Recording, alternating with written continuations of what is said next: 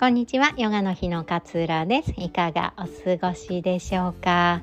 え今日のお話は我慢する人の特徴どうしたいかよりもするべきで動くというお話をシェアしたいなと思います。あなたは我慢していますか？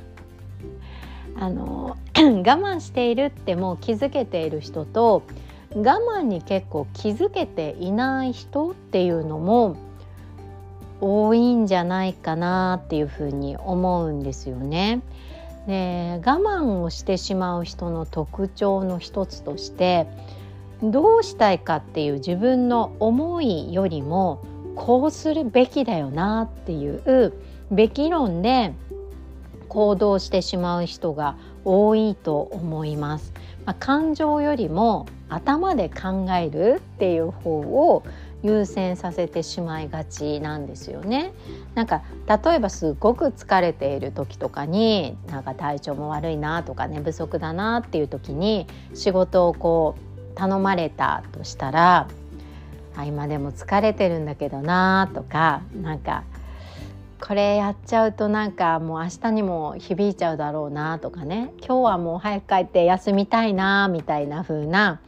こう自分の状態がありますよね。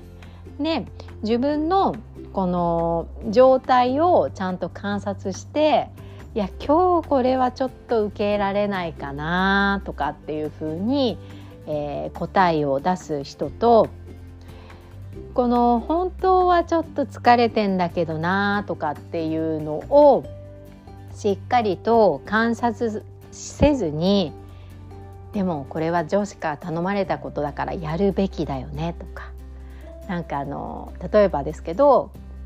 子供がいないとかだと自由が利くから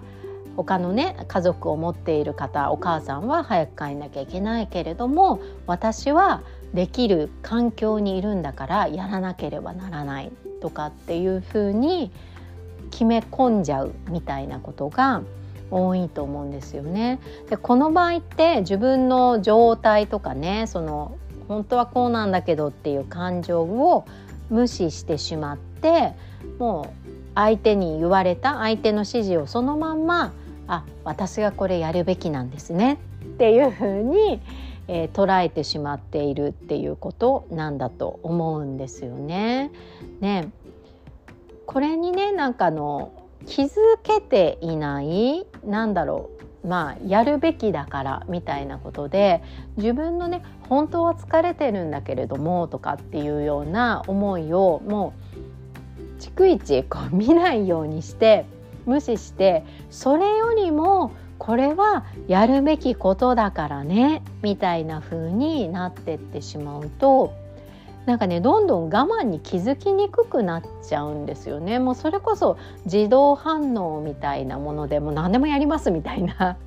なんかあの疲れててもちょっと睡眠不足でも何でもやりますみたいな風になっちゃうと本当の本当の本心では今日はちょっと早く帰りたいんだよなとかっていう風に思って我慢しているのにその我慢にこう気づきにくくなっちゃうみたいなことが多いんじゃないかなっていうふうに思うんですよね。だから自分の本当の本当の気持ちに気づいていくことが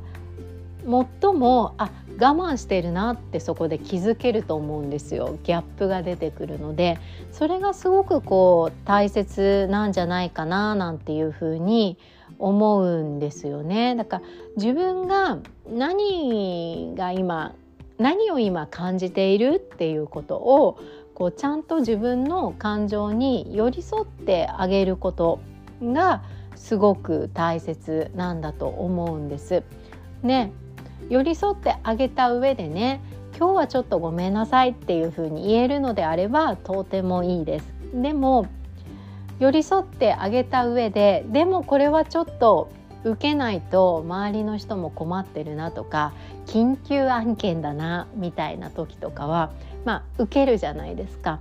でも自分の本当の気持ちがちゃんと分かっていれば受けて仕事をした後にねその本当の気持ちをケアしてあげることができると思うんですよね。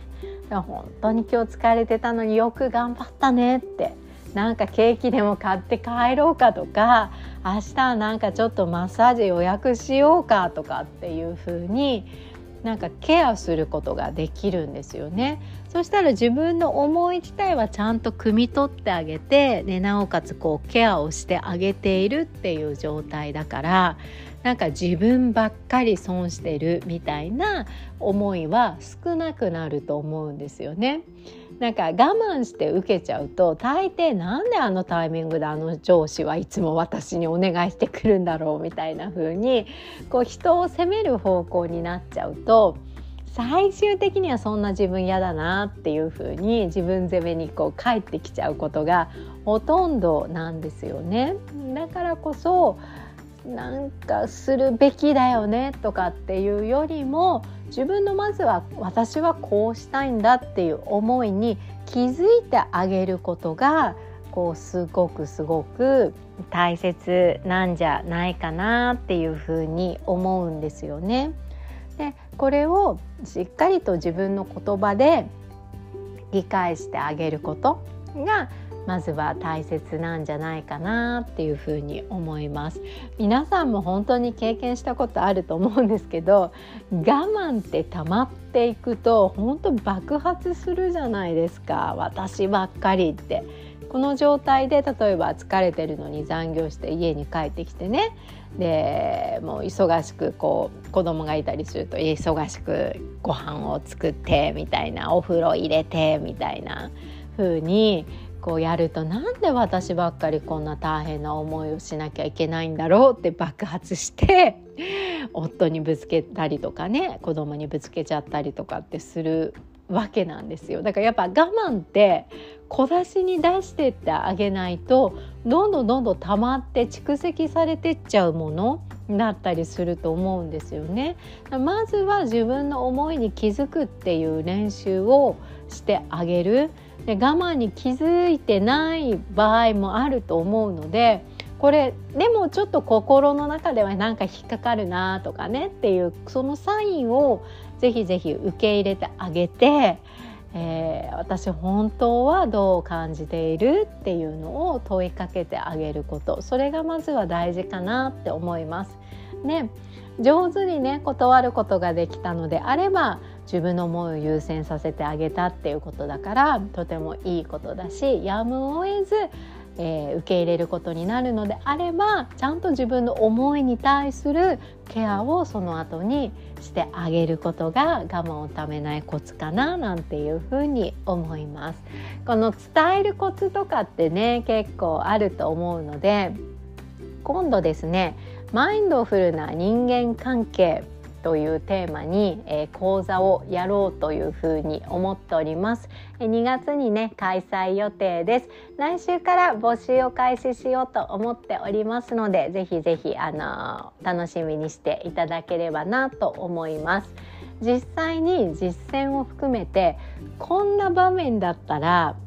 例えば残業を受けたくないんだけれども残業してくださいって言われましたこんな場面にあなたは何て回答するみたいななんかこう実際に使えるような事例も含めて人間関係ってこういうことだよねマインドフルに考えるともっとこういうふうに楽になるよねっていうことを伝えていきたいなっていうふうに思っております。ぜひね募集開始しましたらポッドキャストでもお知らせさせていただきますので楽しみにしていてくださいでは今日も聞いてくださり本当にありがとうございます。あなたらしい穏やかな一日をどうぞお過ごしください。さようなら。